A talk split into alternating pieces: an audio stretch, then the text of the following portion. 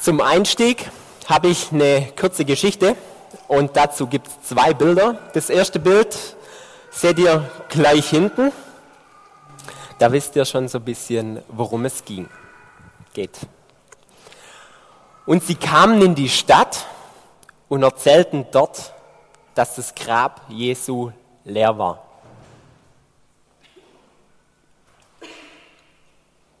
Die Ältesten in der Stadt haben sofort eine Versammlung einberufen und haben beschlossen, dass die Wahrheit niemals ans Tageslicht kommen darf. Das zweite Bild bitte.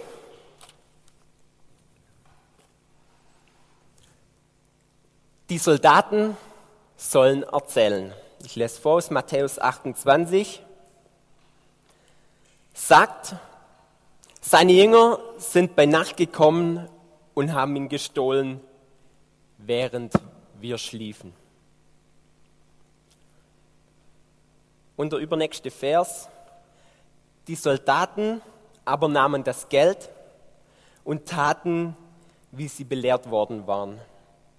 Und so wurden diese Worte unter den Juden ver verbreitet bis zum heutigen Tag. Kurze Geschichte am Anfang.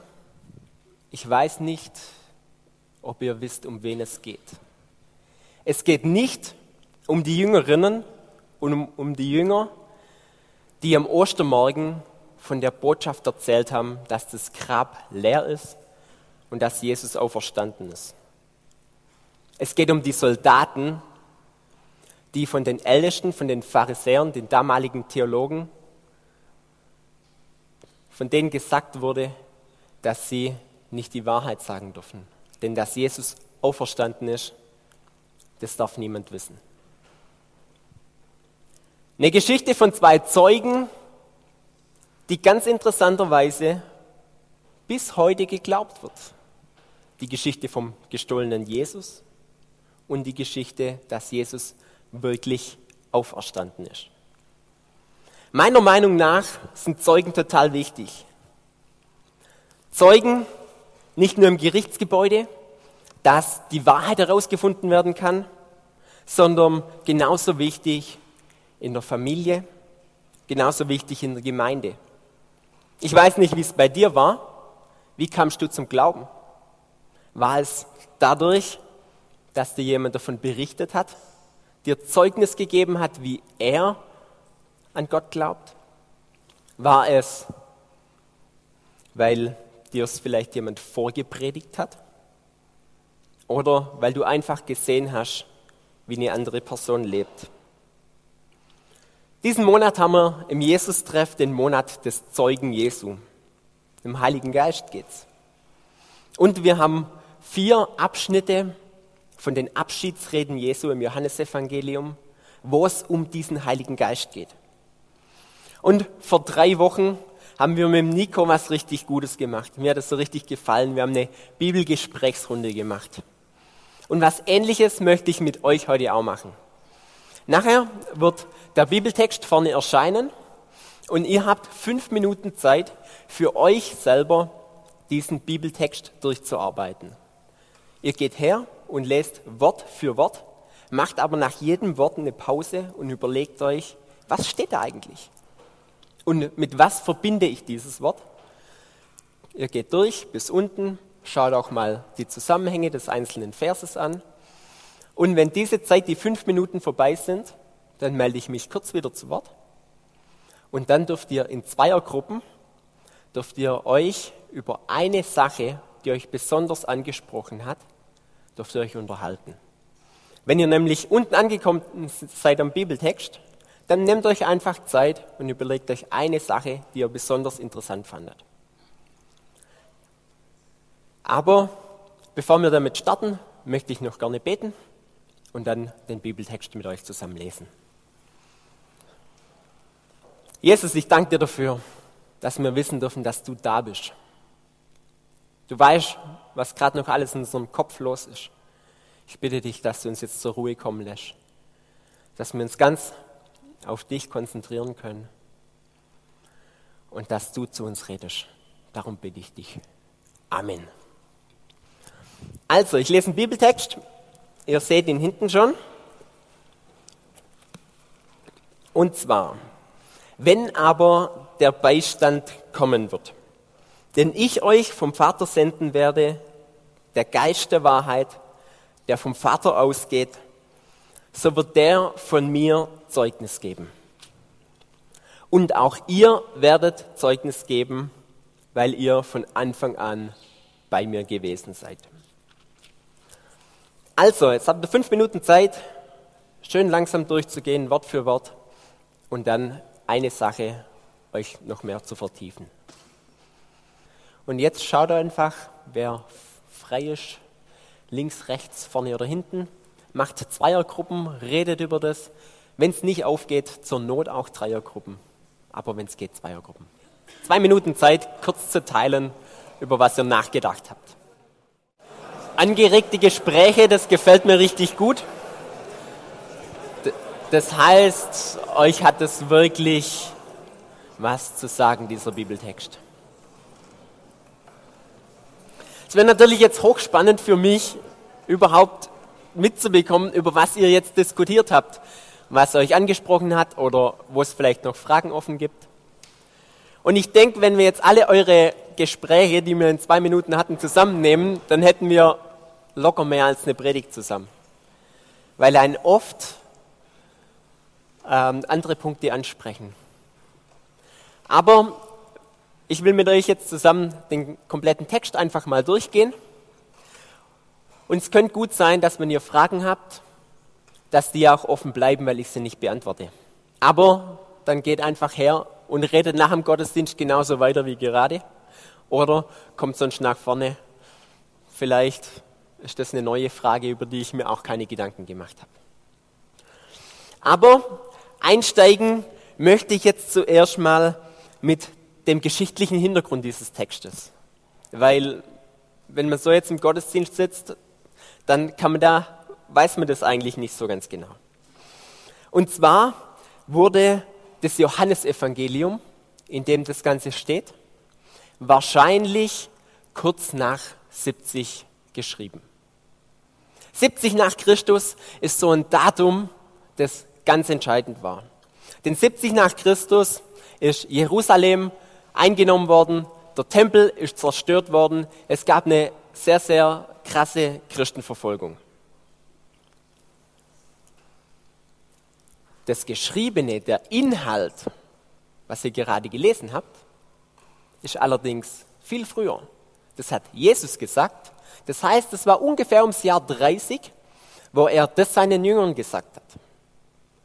Und er sagt, dass der Beistand kommen wird. Das heißt, das ist was Prophetisches in die Zukunft hineingesprochen. Wir heute, wir können sagen, dieser Beistand, der im Johannesevangelium Parakletos heißt, dass der gekommen ist. Und zwar schon vor knapp 2000 Jahren. Wir wissen das, weil wir deutlich danach kommen. Also diese Prophetie ist schon in Erfüllung gegangen. Über diesen Beistand hat letzte Woche auch die Katja gesprochen. Und zwar hat sie drei Begriffe ein bisschen näher erklärt, weil Parakletos wird im Deutschen ganz unterschiedlich übersetzt. Und zwar wird es als Beistand, als Helfer, als Mittler, als Fürsprecher, als Tröster, als Stellvertreter und es gibt noch weitere Übersetzungsmöglichkeiten.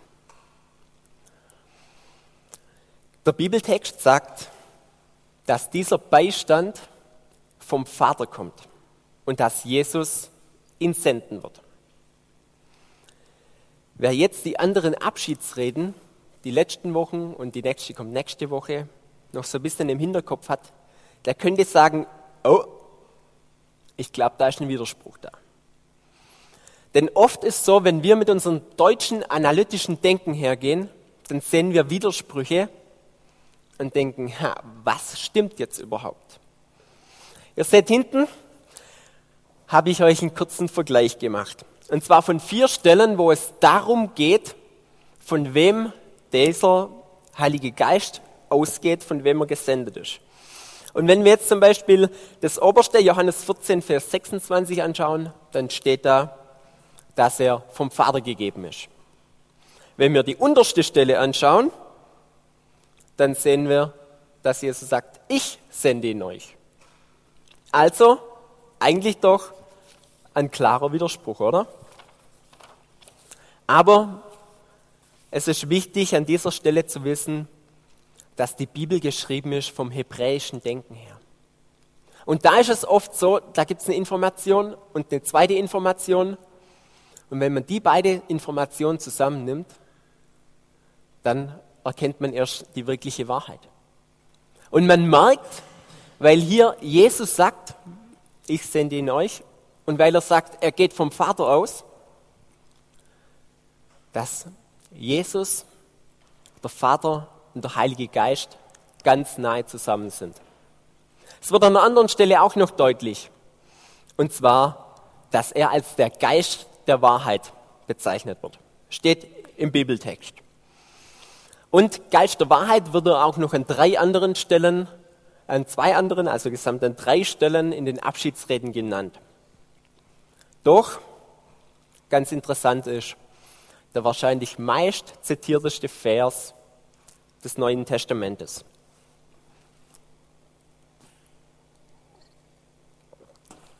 Und das ist Johannes 14, Vers 6. Ein Kapitel zuvor sagt Jesus von sich selber, ich bin der Weg, ich bin die Wahrheit und das Leben. Niemand kommt zum Vater, denn durch mich. Jesus wird genauso als er, er sagt selber, dass er die Wahrheit ist, genauso wie der Heilige Geist die Wahrheit ist. Das Wesensmerkmal von beiden ist die Wahrheit. Und es gibt noch was Drittes, wo man merkt, wie eng Jesus und der Heilige Geist zusammen sind. Und zwar im Evangelium, in der guten Botschaft. Und ich habe euch dann ein paar Verse aus dem Galaterbrief, Galater 4, zuerst mal zwei Verse, nachher kommen noch mal zwei. Ich lese euch vor. Als aber die Zeit erfüllt war, sandte Gott seinen Sohn, geboren von einer Frau und unter das Gesetz getan, damit er die, welche unter dem Gesetz waren, loskaufte, damit er die Sohnschaft empfing. Wir sind unter dem Gesetz. Den Anspruch Gottes, welches das Gesetz ist, können wir selber nicht erfüllen. Das geht nicht. Doch einer, der konnte den Anspruch Gottes erfüllen, Jesus. Er ist der Stellvertreter, der für uns dieses Gesetz erfüllt hat, weil es wir nicht können. Er ist am Kreuz für dich gestorben. Und jetzt kommt es auf deine Entscheidung drauf an. Möchtest du diesen stellvertretenden Tod in Anspruch nehmen, dass du dieses Gesetz erfüllen kannst? Oder sagst du, nee, mir ist das nicht so wichtig? Wenn du sagst, ich möchte das, dann geht es damit, dass man mit einem Gebet die Führung seines eigenen Lebens Gott abgibt und sagt, du hast für mich diesen Anspruch erfüllt, deswegen möchte ich für dich leben. Wenn du dieses Gebet noch nicht gesprochen hast und sagst, das ist wirklich dran, dann kannst du das entweder für dich alleine machen oder nach dem Gottesdienst zusammen hier mit einem Mitarbeiter. Oder wenn du sagst, so ganz sicher bin ich mir da noch nicht, dann bete und sag zu Gott, hey, ich habe da noch offene Fragen. Sag sie ihm und bitte ihm darum, dass er dir diese Fragen beantwortet. Im nächsten Teil in Vers 6 und Vers 7 merkt man dieses Zusammenspiel jetzt vom Evangelium und dem Heiligen Geist. Weil ihr nun Söhne seid, hat Gott den Geist seines Sohnes in eure Herzen gesandt. Er ruft Abba Vater. So bist du also nicht mehr Knecht, sondern Sohn, wenn aber Sohn, dann auch Erbe Gottes durch Christus. Ein Freund hat mir vor kurzem erzählt, dass seine Schwester zum Glauben kam. Und weil ich die Schwester kenne, ich war mit ihr in der Grundschule, also schon ein bisschen her, fand ich das so richtig klasse. Und er hat gemeint, er hat mit ihr telefoniert und sie hat vieles erzählt, weil es bei ihr gerade recht turbulent zugeht. Und sie hat unter anderem erwähnt, dass sie zum Glauben kam. Aber weil er beschäftigt war, vielleicht typisch Mann, hat er das nicht so ganz äh, mitgeschnitten. Als er aber kurze Zeit später mit seiner Mutter geredet hat, hat sie gesagt, deine Schwester hat sich total verändert. Sie reagiert in Situationen ganz anders. Und das von ein aufs andere Mal. Und er wusste, dass sie schon interessiert war am Glauben. Und er hat zu mir gemeint, ich habe daran gemerkt, dass sie zum Glauben kam, dass sie so verändert wurde, weil der Heilige Geist in sie kam. Weil er sie verändert hat. Ein kurzes Zwischenfazit. Wenn du also zu Jesus gehörst, dann hast du einen Heiligen Geist automatisch weil der Heilige Geist in dich kam, als du zum Glauben gekommen bist. Wenn du nicht oder noch nicht gläubig bist, dann kann ich dir sagen, die Einladung Jesu steht jederzeit. Die wichtige Frage ist jetzt natürlich, was bewirkt eigentlich der Heilige Geist? Und da haben wir einiges im Text stehen. Und wir gehen wieder zurück und ich lese es euch nochmal vor. So wird der von mir Zeugnis geben und auch ihr werdet Zeugnis geben, weil ihr von Anfang an bei mir gewesen seid.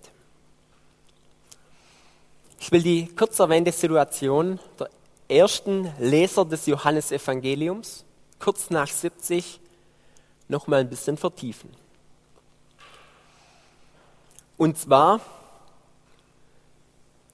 ist der Tempel 70 nach Christus zerstört worden, was für die Juden damals geheißen hat, sie können ihr Schuldproblem nicht mehr lösen, weil es war nicht mehr möglich, Tieropfer zu bringen. Doch es war auch nicht mehr möglich, mit Gott in Kontakt zu kommen, weil der Tempel war das Gebetshaus. Sie konnten nicht mehr beten. Bei den Christen war es so, dass sie verfolgt wurden, verfolgt und viele umgebracht wurden. Und in diese Situation hinein erinnert Johannes die Christen und auch die Juden, die es gelesen haben, ihr habt den Heiligen Geist. Ihr habt den Beistand Gottes als Stellvertreter. Und dieser Heilige Geist sorgt so für euch, wie Jesus für seine Jünger gesorgt hat. In 1. Korinther 3, Vers 16 heißt es, wisst ihr nicht, dass ihr Gottes Tempel seid und der Geist Gottes in euch wohnt? Johannes sagt so mit den Christen, es ist völlig egal, dass der Tempel zerstört ist. Denn die meisten Christen zu der Zeit waren davor Juden und die sind sehr am Tempel gehangen. Es ist völlig egal, weil durch mich habt ihr diese Beziehung, diese Nähe zu Gott. Durch mich, durch Jesus, ist dieses Sündenproblem ein für alle Mal erledigt. Das heißt, den Tempel, den braucht ihr nicht. Und es ist echt interessant, wie er in dieser unmöglichen Situation ihnen Trost gibt und sagt, ihr werdet verfolgt oder ihr trauert um diesen Tempel, aber ich kann euch sagen, durch Jesus und dadurch, dass ihr den Heiligen Geist habt, ist es egal. Ich lese mit meiner Frau zurzeit immer wieder morgens, nicht immer, äh, ein äh, Annachtsbuch von Open Doors. Und ich finde es echt der Hammer.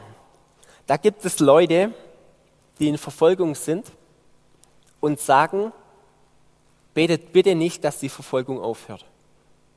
Das ist nicht so wichtig. Bitte betet darum, dass wir in schwierigen Situationen im Glauben standhaft bleiben. Menschlich ist es völlig unbegreiflich, wenn wir leiden müssen, zu sagen, ja, so wichtig ist das nicht. Da merkt man, wie der Heilige Geist wirkt. Wie der Heilige Geist ihnen Zeugnis gibt, ihnen als Beistand und als Helfer und als Trost beiseite steht und für sie sorgt. Weil er schafft Glauben, von uns aus selber können wir nicht glauben. Er bezeugt von Jesu Kreuzestod und von seiner Auferstehung, von Dingen, die wir nicht begreifen können, was für Auswirkungen das hat. Er verbindet uns mit Jesus und er gibt uns Geistesgaben. Ich weiß nicht, wie es euch geht, ob ihr bisher gedacht habt, die Geistesgaben, das ist so die Aufgabe des Heiligen Geistes. Ja, sie ist es aber es ist ein kleiner Teil davon. Es ist nicht alles.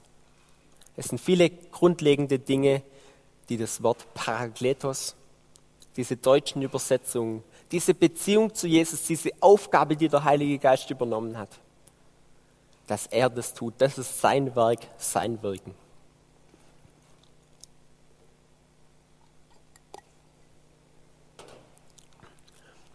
An einer Sache wird es ziemlich deutlich. Thomas, ein Jünger Jesu, der ganz arg schnell als Zweifler abgetan wird und sagt, ja, der Thomas.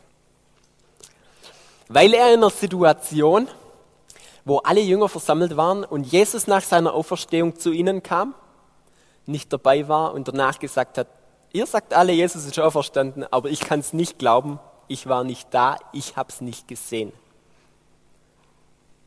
Er hat gesagt, ich will in die Nägelmale reinfassen und ich will die Seite sehen, die aufgeschlitzt war von Jesus. Dann kann ich erst glauben. Kurze Zeit später sagt aber Thomas den Satz, mein Herr und mein Gott. Das ist das erste persönliche Gottesbekenntnis im Neuen Testament. Und Jesus sagt im darauffolgenden Satz, weil du mich gesandt hast, hast du äh, Entschuldigung, weil du mich gesehen hast, hast du geglaubt. Thomas hat geglaubt, weil er Jesus gesehen hat. Und sein Wunsch, dass er in die Nägelmale reinfasst und die Seite sieht, das hat er dann zwar nicht mehr vollzogen, aber er konnte dann glauben. Und ich glaube, oft geht es uns auch so, ja, wenn wir Jesus sehen würden, dann wäre das was ganz anderes. Aber dieser Vers geht weiter und da heißt es, glückselig sind die, die nicht gesehen haben und doch geglaubt haben. Damit sind wir gemeint. Wir haben Jesus nicht gesehen. Aber es ist möglich für uns zu glauben durch den Heiligen Geist, weil er dieses Werk von Jesus, das tut er jetzt. Und wir sehen hier im Raum, dass es wirklich möglich ist zu glauben. Er ist der Stellvertreter Jesu jetzt auf Erden. Und trotzdem ist es so, dass es Glaubenszweifel gibt. Kennst du die Momente von dir selber? Also ich kenne die sehr gut. Manchmal sind meine Zweifel kleiner, manchmal sind sie ja ziemlich groß. Und da finde ich es total wichtig zu wissen, dass wir mit diesen Zweifeln zu Jesus kommen können. Sagen können, bezeug du dich mir. Ich habe gerade echt Schwierigkeiten damit.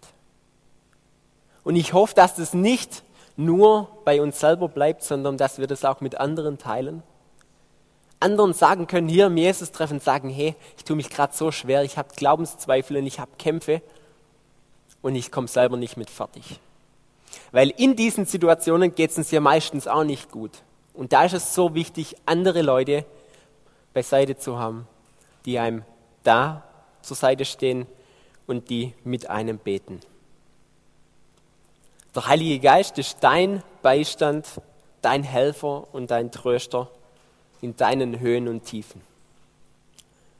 Er ist der Stellvertreter Jesu und der Heilige Geist ist dein Zeuge, dass du glauben kannst. Der nächste sehr wichtige Punkt ist im Vers 27. Ihr könnt wieder mitlesen. Und auch ihr werdet Zeugnis geben, weil ihr von Anfang an bei mir gewesen seid. Dieser Vers ist unmittelbar abhängig vom vorigen. Ich weiß nicht, ob ihr das vorhin gesehen habt. Und zwar sind zwei Dinge sehr wichtig. Zum einen, dass der Heilige Geist gekommen ist. Das wissen wir vor, über zwei, äh, vor knapp 2000 Jahren. Und dass er in dir wohnt. Die beiden Abhängigkeiten haben wir schon durchgesprochen. Und da ist auch sehr interessant der zweite Teilsatz. Das sind die Jünger gemeint, weil ihr von Anfang an bei mir gewesen seid.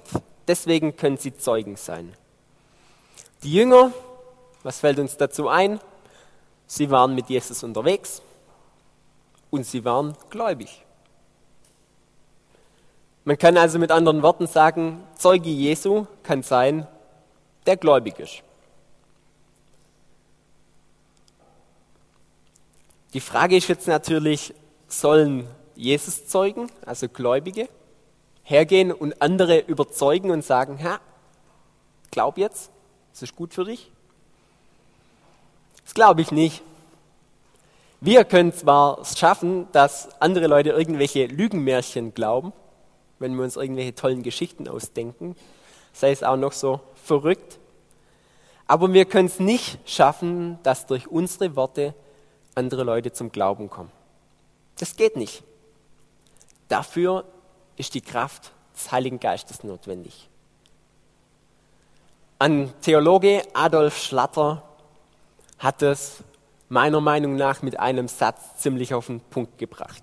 Ihr könnt wieder hinten mitlesen würden nur Menschen von Jesus reden, so könnte nicht Glauben entstehen. Es entsteht aber, weil Gott für ihn spricht.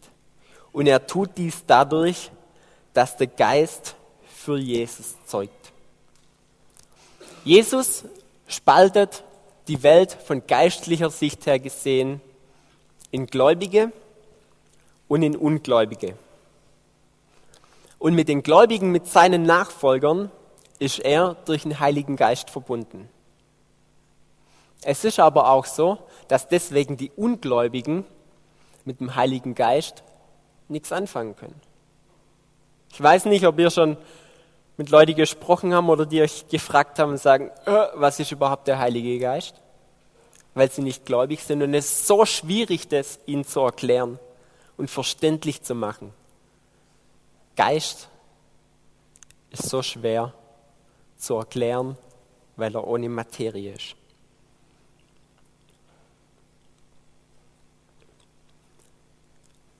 Ein Punkt, der mich sehr, sehr angesprochen hat, ist, wo gesagt wird, und ihr werdet meine Zeugen sein.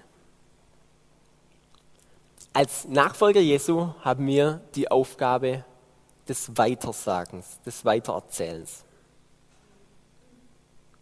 Aber du musst letztendlich wissen, es kommt nicht auf dich an. Klar bist du derjenige, der sich überwinden muss, der in Gespräche kommen muss, der seine Beziehungen gebrauchen kann und gebrauchen muss, um überhaupt über Jesus zu reden. Aber das Wirken, dass sich wirklich was verändert, das kommt vom Heiligen Geist. Deswegen kann ich dir echt sagen, sei entspannt. Nutze es und überwinde dich auch, aber der Heilige Geist wird dir in dieser Situation helfen, dir beiseite stehen und dir sagen, was dran ist. Doch es gibt auch eine Sache, und zwar, dass wir den Heiligen Geist betrüben können. Wir können dafür sorgen, dass der Heilige Geist gedämpft wird. Dazu sagt Epheser 4 manches. Wir betrüben den Geist, wenn wir als Christen so leben, als, ob wir, als wenn wir Gott nicht kennen würden. Wir betrüben den Heiligen Geist, wenn wir bewusst in Sünde leben. Und weil wir bewusst in Sünde leben, ist auch die Vergebung nicht möglich. Da sagt uns die Bibel ganz klar, lass es und hass deine Übertretung, die du tust. Und da ist es egal, ob diese Übertretungen im Denken oder auch im Handeln passieren. Sorg dafür, dass du zu Jesus kommst und dass diese Dinge bereinigt werden. Der Heilige Geist wird im Neuen Testament oft mit dem Symbol der Flamme bezeichnet. Und als Beispiel kann man da einfach sagen, der Heilige Geist ist ein Feuer, das brennt. Der Heilige Geist ist das Feuer in dir, das brennt und du begeistert bist für Jesus. Und weil du so begeistert bist, hat es auch Auswirkungen. Dann nutzt du deine Beziehung, um für ihn Zeuge zu sein. Es ist aber auch möglich, mit dem Feuerlöscher dieses Feuer klein zu halten. Deswegen meine Frage an dich, wie sieht es bei dir aus? Brennt das Feuer Jesu in dir? Gibt es Dinge, wo du den Heiligen Geist betrübst, wo du nicht nach dem schaust, was Gottes Wille ist? Ich möchte kurz zusammenfassen, um was es in diesen zwei Versen ging. Am Anfang hatten wir es von den Zeugen, von den unterschiedlichen Zeugen, den Soldaten. Die Zeugen waren von Lügen der Menschen und die Jüngeren bzw. die Jünger, die für Jesus zeugen.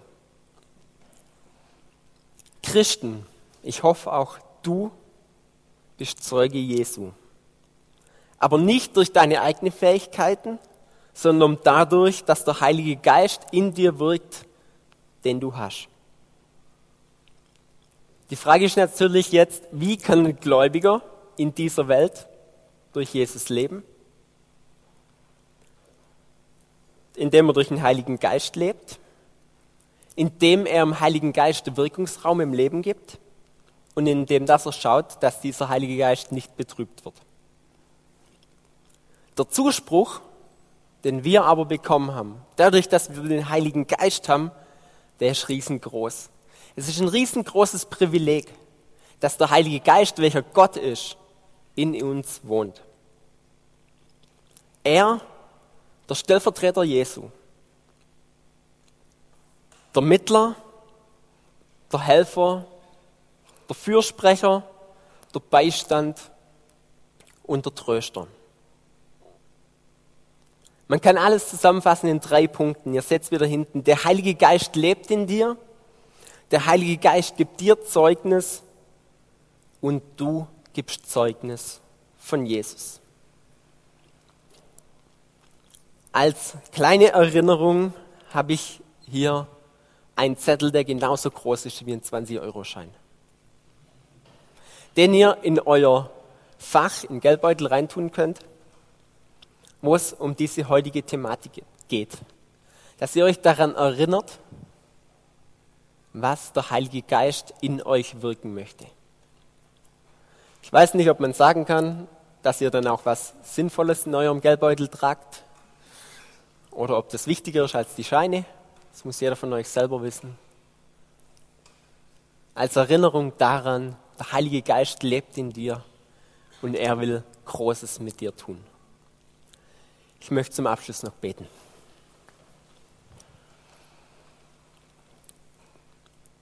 Jesus, ich danke dir dafür, dass du uns den Heiligen Geist gegeben hast. Ich danke dir dafür, dass er Großes in uns wirkt und wahrscheinlich noch mehr in uns wirken möchte. Ich bitte dich, dass du uns klar machst, was das bedeutet und dass es tatsächlich große Auswirkungen in uns hat. Vielen Dank dass wir wissen dürfen, dass du da bist. Amen.